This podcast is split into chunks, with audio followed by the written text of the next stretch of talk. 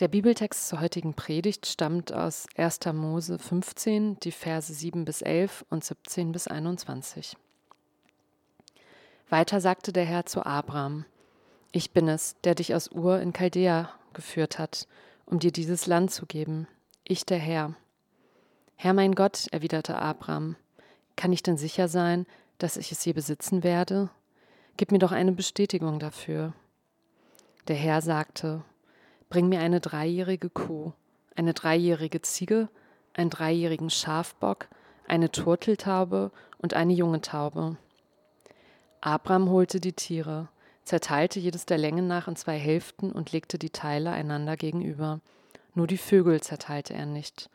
Raubvögel fielen über die Stücke her, aber Abraham verscheuchte sie. Als die Sonne untergegangen und es ganz dunkel geworden war, sah Abraham auf einmal einen rauchenden Schmelzofen und eine brennende Fackel, die fuhren zwischen den zerteilten Tieren hindurch. Auf diese Weise schloss der Herr damals mit Abraham einen Bund und gab ihm die Zusage: Deinen Nachkommen gebe ich dieses Land, von der Grenze Ägyptens bis an den Euphrat, das ganze Gebiet, in dem jetzt noch andere Völker wohnen, die Keniter, die Kenasiter und Kadmoniter, die Hethiter, Perisiter und Raphaiter, die Amoriter, Kanaaniter, Gegashiter und Jebusiter. Wir beschäftigen uns gerade mit äh, der Geschichte von Sarah und Abraham, zwei so ganz großen Glaubenspersönlichkeiten, ja, zwei Menschen, auf deren Geschichte ganz, ganz viel von dem, was unseren Glauben bis heute ausmacht, zurückgeht. Und bei äh, zwei solchen Glaubenshelden, bei zwei so großen Persönlichkeiten, ähm, geht man natürlich auch irgendwie davon aus, dass die natürlich irgendwie Sachen mit Gott erleben, ja, Gott ihnen begegnet ähm, und das so ganz, ganz präsent für sie ist. Aber, und das finde ich super sympathisch, super hilfreich bei der Auseinandersetzung mit diesem Text, Abraham kommt äh, zum Beispiel in dem Text, den wir heute anschauen, auch immer wieder ganz, ganz menschlich, ganz, ganz äh, normal und äh, gewöhnlich, zerbrechlich wie wir alle rüber. Also hier in der Szene, die wir uns anschauen, ist er zum Beispiel einfach unsicher. Ja, er ist auf der Suche nach Bestätigung. Er will wissen, ob er dieses Land, das Gott ihm versprochen hat, diesen Grundbesitz, ob er den jetzt denn tatsächlich irgendwie bekommt. So, und bei diesem Land ging es jetzt auch nicht nur um irgendwie so ein glaubensmäßiges, geistliches, großes Ding irgendwie für Abraham, sondern Land bedeutet natürlich auch einfach Wohlstand, Status, Besitz für ihn. Und das heißt, auf der einen Seite ist das hier natürlich so eine große Glaubenserzählung. Ja, Gott schließt den Bund mit Abraham, da steht ganz, ganz viel drin. Auf der anderen Seite ist das hier aber auch einfach nur die Geschichte von einem Typen, der es satt hat, einfach immer wieder sein Zelt abbrechen zu müssen und so als Nomade äh, in einem stinkigen Zelt unterwegs sein zu müssen. Ja, der, der, der will einfach ein bisschen Sicherheit und ein bisschen Wohlstand in seinem Leben. So, das ist was, was ich irgendwie sehr gut nachvollziehen kann, gerade in einer Zeit wie jetzt, wo mir meine Wohnung auch das ein oder andere Mal ein bisschen zu klein vorkommt. Und äh, ich werde jetzt einfach äh, draufschauen, wir wollen jetzt einfach draufschauen ähm, auf diese Begegnung von Gott mit Abraham. Wie reagiert Gott denn jetzt auf, äh, auf diese Unsicherheit, auf dieses zutiefst menschliche Bedürfnis von Abraham? Was passiert da? Und dann einfach zwei Beispiele machen, uns das anschauen, wie sich dieser Bund, den Gott mit Abraham hier schließt, wie sich das auf sein Leben auswirkt, wie sich das auf unser Leben bis heute auswirkt. Was macht Gott hier? Wie, wie reagiert er auf äh, Abrahams Sicherheitsbedürfnis? Und äh, Gott schließt hier mit Abraham einen Bund auf eine Art und Weise, die für uns heute erstmal sehr ungewöhnlich ist. Das war aber einfach die Art und Weise, wie damals Bündnisse geschlossen wurden.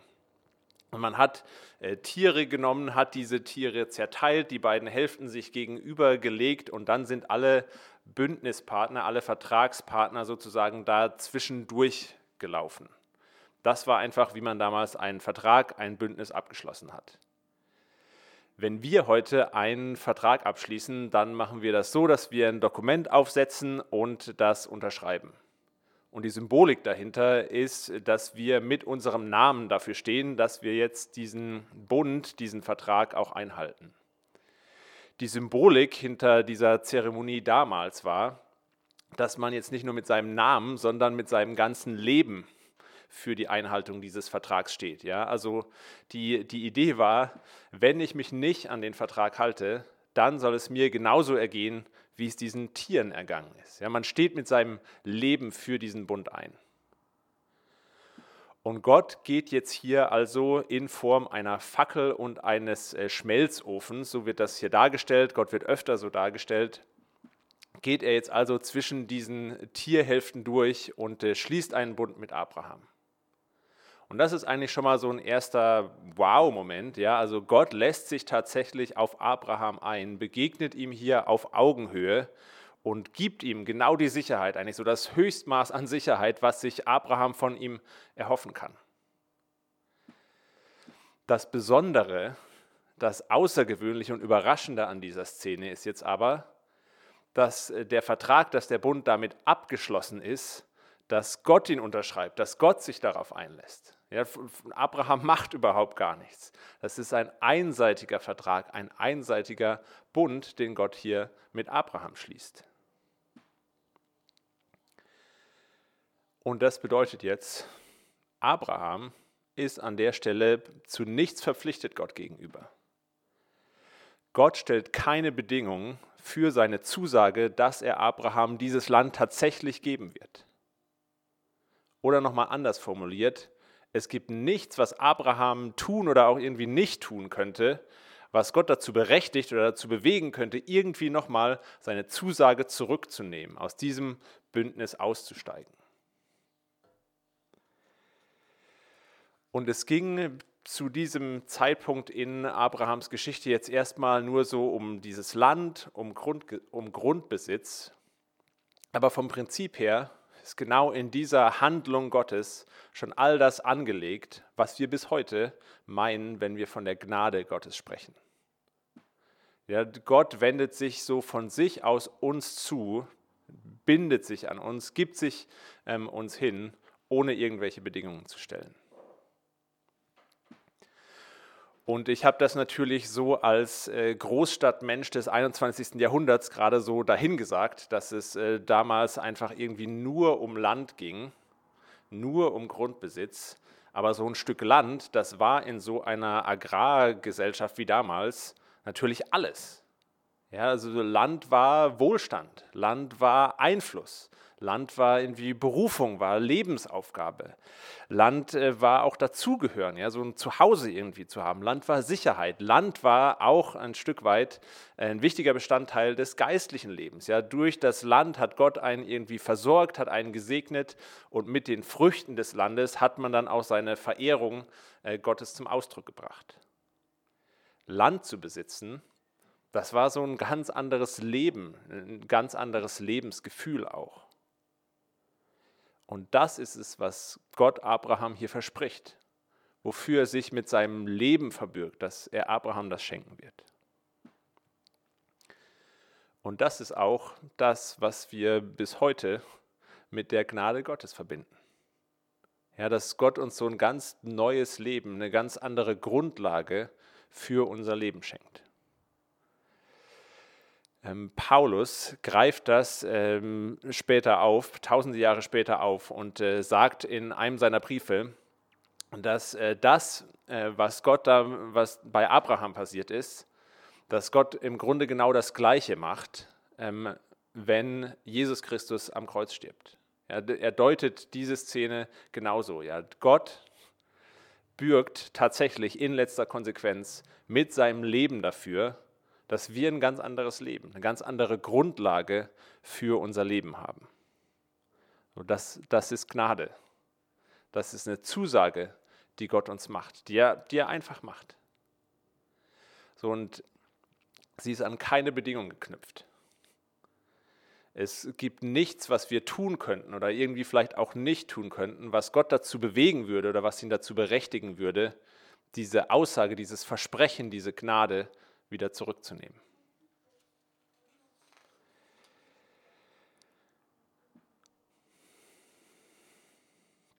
Gott gibt dem Leben von Abraham hier eine ganz andere Grundlage.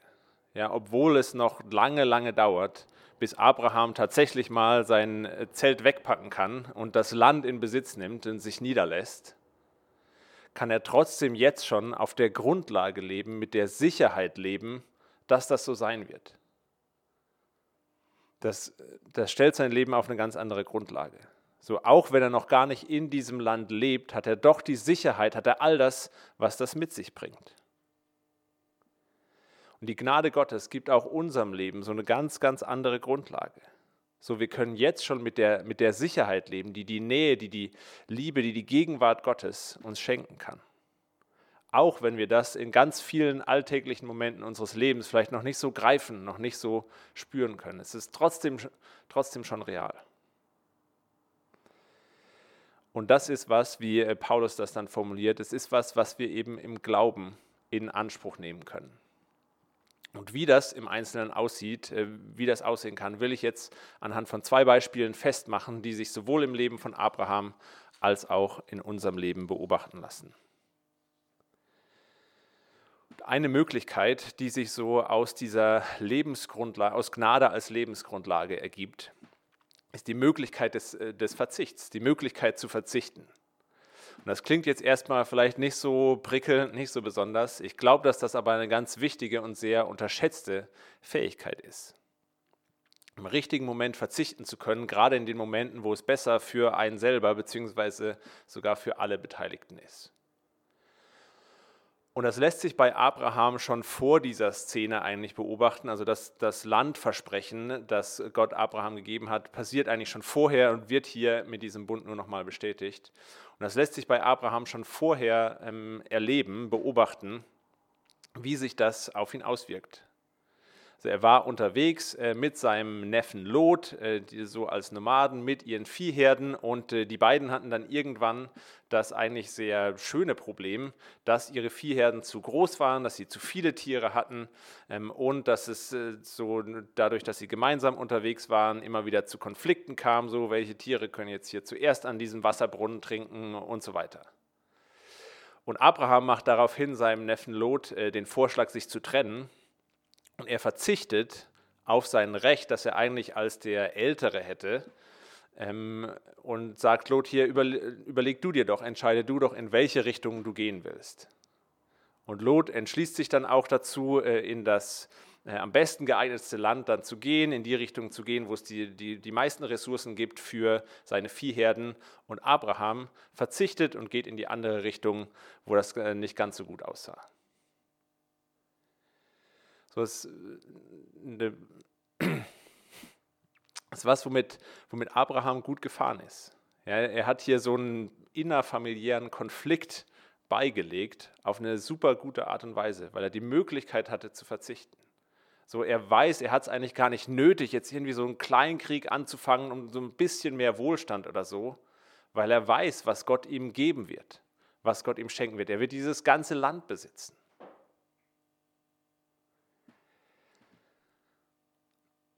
Es gibt ein Buch von der Ökonomin Maya Göpel mit dem Titel Unsere Welt neu denken. Und darin äh, beschreibt sie so, wie ähm, dieser ganze Wachstumsgedanke, so unser Streben nach immer mehr, nach Erweiterung, nach, nach mehr in, in, in jederlei Hinsicht oder auch die Angst davor, was zu verlieren, wie diese Art und Weise, wie wir denken, wie wir wirtschaften vor allem auch, uns äh, selber und unsere Welt äh, zerstört, uns schadet und dass wir da eben einiges grundlegend neu denken müssen.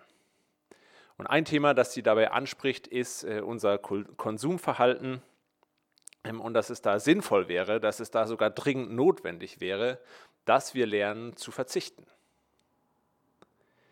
Als Beispiel führt sie ähm, dann zum Beispiel hier Smartphones an, die wir alle haben und die inzwischen eine Rechenleistung haben, die um ein Vielfaches höher ist als vor ein paar Jahrzehnten noch die Rechenleistung des Bordcomputers von der, Mondlande, äh, von der Mondlandefähre.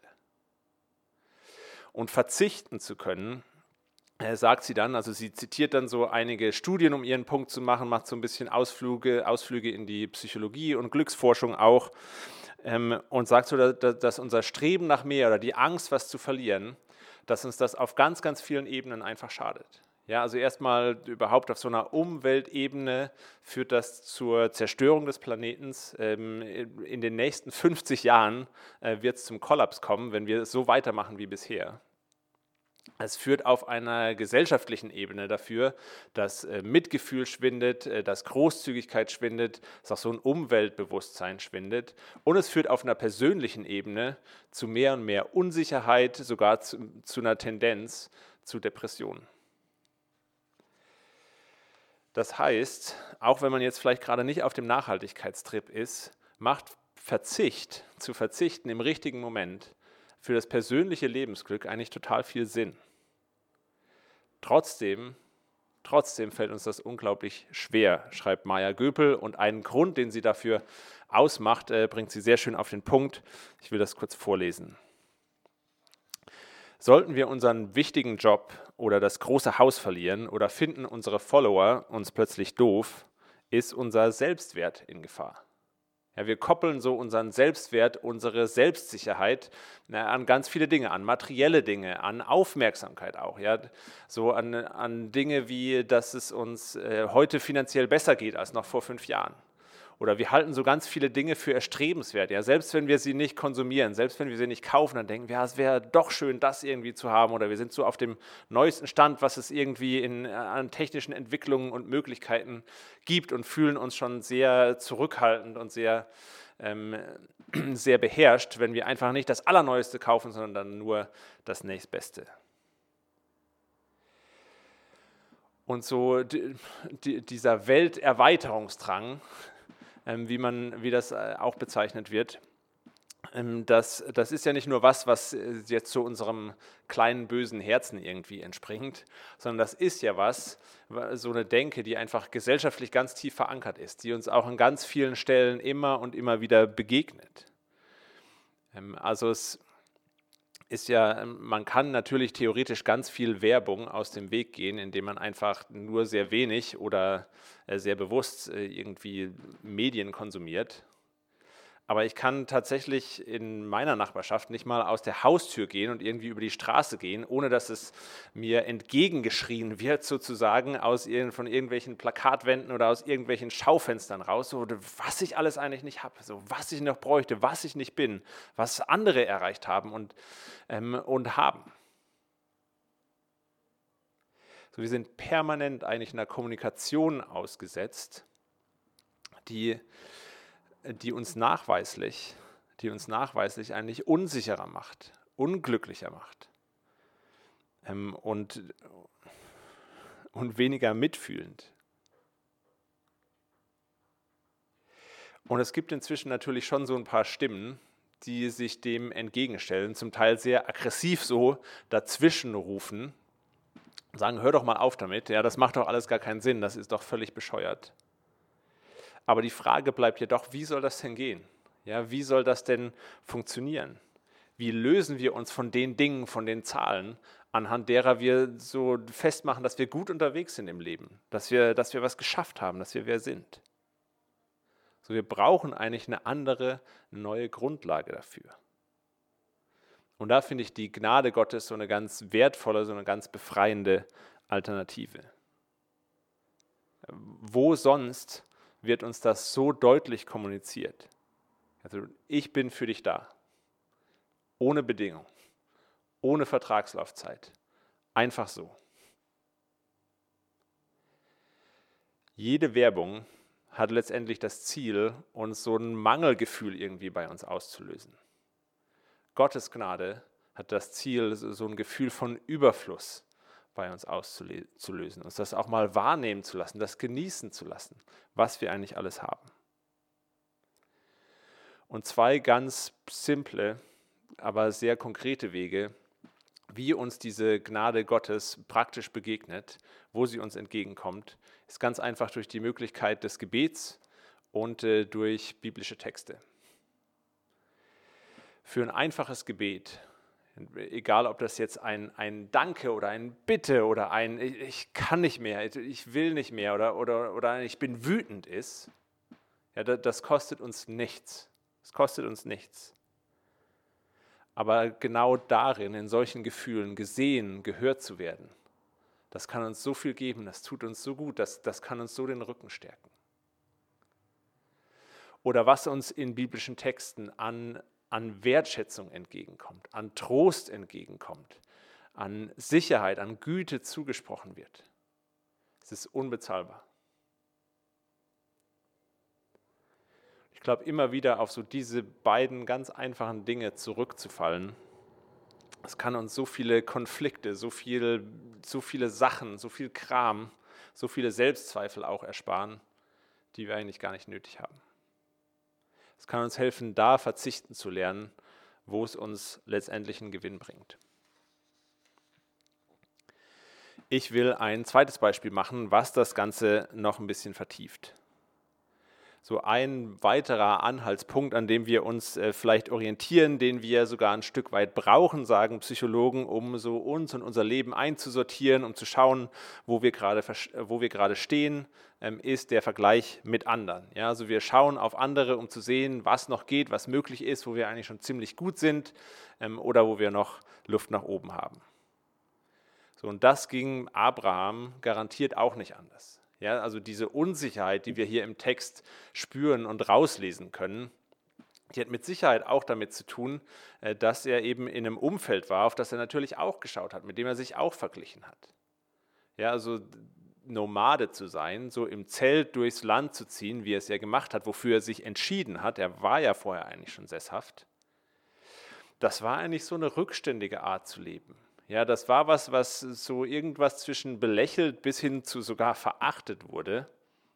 Und äh, es gab in dieser Zeit ganz viele äh, Nomaden, Menschen, die äh, nicht sesshaft waren, die es in dieser Zeit dann geschafft haben, ein Stück Landbesitz zu erwerben, ihre Lebensweise zu ändern. So, und wenn, wenn das Menschen geschafft haben und bei Abraham funktioniert es jetzt irgendwie nicht, was sagt das denn dann über ihn? Was sagt das über seine Entscheidung, diesem Gott, dieser Stimme zu folgen und sich auf das Leben einzulassen, das er jetzt eben führt? Und es war ja damals auch noch nicht so wie heute, wo an Gott zu glauben, ähm, wenn man denn an Gott glaubt, irgendwie bedeutet, dass man an so ein übernatürliches, allumfassendes, allmächtiges Wesen irgendwie glaubt, sondern es gab ja ganz viele Götter. Alle Leute haben ja an irgendwelche Götter geglaubt und da gab es natürlich auch so ein bisschen einen Wettstreit zwischen denen und ähm, wie die sich so um ihre Leute gekümmert haben. Ja? Und wenn, ähm, wenn der Gott Abrahams wenn der Gott Abrahams jetzt eben ein Gott war, der es nicht mal geschafft hat, seinen Leuten so ein Stück Land zu organisieren, dann war das halt eben einfach ein Gott, der so im Vergleich nicht so wirklich mithalten konnte mit den anderen. Es gibt einen Artikel, der diese Dynamik des äh, sich Vergleichens ähm, für unsere Zeit, finde ich, sehr, sehr schön zum Ausdruck bringt. Und äh, ich will daraus einen äh, kurzen Abschnitt zitieren. Längst lässt sie, äh, die Vergleicherei ist damit gemeint, sich nicht mehr mit erreichten Positionen, dem besten Gehalt, so mein Haus, mein Boot, mein Auto abtun. Nein, sie ist subtiler geworden. Ihr geht es nun um alles. Arbeit, Familie, Urlaub. Körper, Konsumverhalten, Kultiviertheitsgrad. Darum, wer die lustigsten Freunde, die begabtesten Kinder und den individuellsten Kleidungsstil hat. Und der Artikel beschreibt das dann weiter so, dass es dabei gar nicht mal so sehr auch nur noch um die harten Fakten geht. Also es geht gar nicht mal nur so sehr darum, wer denn jetzt an, äh, an welchem Ort man denn jetzt tatsächlich im Urlaub war, sondern es geht darum, dass man eben genau zu dem Zeitpunkt in dem kleinen portugiesischen Fischerdorf war, bevor es dann irgendwie bekannt wird und auf allen Reiseblogs und in irgendwelchen Posts auftaucht und berühmt wird. Es ist gar nicht mal mehr unbedingt so wichtig, dass man jetzt in dem angesagtesten Club war oder zu, zu dieser, ähm, zu der besten Band der Welt irgendwie getanzt hat, sondern es ist entscheidend. Entscheidend ist das Lebensgefühl dabei. Ja, also dass, dass eben einfach alle an dieser, bei dieser Party getanzt haben und es ihnen völlig egal war, wie sie dabei aussahen. So, und dieser Dynamik des sich Vergleichens, die da beschrieben wird, die heute eben auf so eine ganz subtile Art und Weise funktioniert, der können wir uns, glaube ich, auch im Blick auf unseren Glauben erstmal nicht so ganz entziehen. Ja, so wenn unser Glaube zum Beispiel uns jetzt nicht mindestens dieselbe Ausgeglichenheit und innere Ruhe, inneren Frieden gibt wie anderen ihre Meditations- und Achtsamkeitsübungen, was sagt das denn dann über unseren Glauben? Oder wenn wir in unserem Glauben nicht dieselbe Zufriedenheit finden, wie andere das durch ihre Freizeitgestaltung, ihren Beruf oder ihre Familie haben, was sagt das denn dann über uns, über unsere Lebensentscheidung, auch über unseren Gott? Oder wenn andere vielleicht sozial viel aktiver sind, sich viel stärker, viel leidenschaftlicher einsetzen für irgendwelche humanitären Anliegen. Was sagt das über unseren Glauben? Oder ich will das auch nochmal umgekehrt formulieren. Ja, spürt ihr nicht manchmal auch so einen Druck ähm, da, mit unserem Glauben jetzt in diesem großen Messen irgendwie bestehen zu müssen? Ja, also unsere Gebetszeiten, die müssen halt auch einfach super tief und super bewegend sein, sonst machen entweder wir irgendwas falsch oder ist irgendwas mit Gott falsch. Und wir, wir, wir müssen doch jetzt auch als Kirche irgendwie die Welt retten, weil das so viele andere Organisationen auch machen. Und wir müssen es am besten mindestens genauso gut machen, wenn nicht noch besser. Aber der Punkt von Gottes Gnade ist jetzt nicht, dass uns unser, unser Glaube darin befähigen soll, in diesem großen Messen, wie der Artikel das bezeichnet, ähm, ganz vorne mitzuspielen, sondern es geht darum, dass wir daraus aussteigen können. Das nimmt uns da mal raus. So ist es nicht mehr entscheidend, was wir machen, wie wir gerade performen, sondern was Gott macht. Er ist derjenige, der sich auf uns einlässt. Darauf kommt es an. Und daran können wir, und das ist völlig unabhängig davon, völlig unabhängig davon, ob unser Gebetsleben jetzt gerade irgendwie total tief und bewegend und emotional für uns ist oder auch nicht. Das ist völlig unabhängig davon, wie groß unser Anliegen für soziale Gerechtigkeit und äh, die Rettung der Welt gerade ist.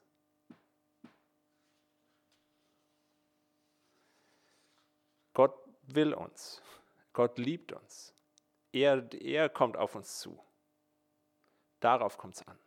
Das gibt unserem Leben einen ganz, ganz großen, unantastbaren Wert. Das ist ein ganz anderes Lebensgefühl.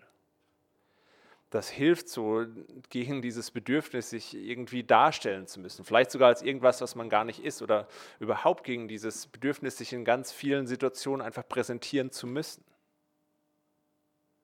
Es nimmt den, den Druck aus ganz vielen Lebenssituationen, im beruflichen, im Elternsein. Ja? Es nimmt den Druck aus Fragen wie, wann gehst du eigentlich wieder zurück zur Arbeit? Es gibt, es gibt einem mehr Energie, mehr Fokus auf solche Fragen wie, wofür will ich eigentlich mit meinem Leben stehen? Ja, was ist mir eigentlich wichtig? Und nimmt die Aufmerksamkeit eben weg von solchen äh, Dingen wie, was, was haben denn andere jetzt schon wieder erreicht? Ah, was passiert hier? Was, was sollte ich eigentlich, was, was müsste und was denken die oder jene Person dann wieder darüber? Es hilft dabei, sich also auch mit seinen Schwächen und wunden Punkten mal zu öffnen und andere da reinzulassen, Hilfe anzunehmen. Es hilft auch dabei, so das Leben um seiner selbst willen einfach anzunehmen und anzugehen, egal wie gut man dabei jetzt gerade performt. Die Gnade Gottes verändert alles. Sie, sie, ermöglicht uns so einen Ausstieg aus diesem großen Messen. Sie ermöglicht, uns, sie ermöglicht uns da zu verzichten, wo wir am Ende einen riesigen Gewinn davon haben. Ein Gedanke zum Abschluss. Ich habe jetzt über Verzicht und so das sich vergleichen, also zwei Marker gesprochen, anhand derer man das festmachen kann, wie sich die Gnade Gottes in unserem Leben auswirkt. Und das birgt natürlich die Gefahr in sich, dass wir jetzt rausgehen und äh, darauf achten, uns jetzt daran messen, wie gut wir im Verzichten sind und wie wenig wir uns jetzt eigentlich nur noch mit anderen vergleichen. Das ist aber natürlich überhaupt nicht der Punkt. Das geht, das geht völlig daran vorbei, äh, völlig an, an dem vorbei, worum es hier geht. Und um, um das zu vermeiden, hilft es, glaube ich, jetzt nochmal rauszuzoomen und so auf die Geschichte von Abraham als Ganzes zu schauen. Nämlich, was passiert denn direkt nach dieser Zusage, dieser wunderbaren Zusage, dieser Sicherheit, die Gott Abraham gibt? Abraham macht weiter und trifft eine furchtbare Entscheidung. Ja, er trifft eine Entscheidung, die garantiert nicht aus dieser Zusage, aus dieser Gnade Gottes irgendwie erwachsen ist. danach erneuert Gott diese Zusage, seinen Bund mit ihm nochmal, geht nochmal einen Schritt weiter auf ihn zu, sichert ihm das nochmal fester zu als einen ewigen Bund. Danach trifft Abraham wieder eine höchst fragwürdige, ich finde, man könnte auch sagen, so ein bisschen peinliche Entscheidung. Und es dauert eigentlich so bis zum Ende der Geschichte, bis zum Ende seines Lebens, bis dann auch, bis dann auch in der Erzählung so sichtbar wird, wie diese Gnade Gottes ihn mit der Zeit doch ganz, ganz tief geprägt hat und er ganz krass daraus handeln kann, ganz radikale Entscheidungen treffen kann auf dieser Grundlage. Und ich bin mir sicher, wir werden auch nach dem heutigen Tag, äh, ich werde auch nach dem heutigen Tag rausgehen und ganz, ganz viele Entscheidungen treffen, die nicht geprägt sind, die, die, die nicht dieser neuen Lebensgrundlage der Gnade Gottes irgendwie entspringen. Und trotzdem, trotzdem kommt Gott eben mit Abraham zum Ziel. Trotzdem kann Gott auch mit uns zum Ziel kommen. Trotzdem ähm, steht diese Zusage Gottes und er erneuert sie ein ums andere Mal. Und wie sehr wir diese Erinnerung daran brauchen, dass Gott wirklich mit seinem Leben dafür steht, dass wir, dass wir so eine neue Lebensgrundlage, ein neues Lebensgefühl haben können, findet seinen Ausdruck zum Beispiel im Abendmahl, das wir ja immer wieder feiern, um uns genau daran zu erinnern. Ja, Gott bürgt mit seinem Leben dafür, dass wir auf einer anderen Lebensgrundlage entscheiden und leben und durch die Welt gehen können. Selbst dann, selbst dann, wenn unser Glaube immer und immer wieder nicht dafür ausgereicht hat, das von unserer Seite in Anspruch zu nehmen.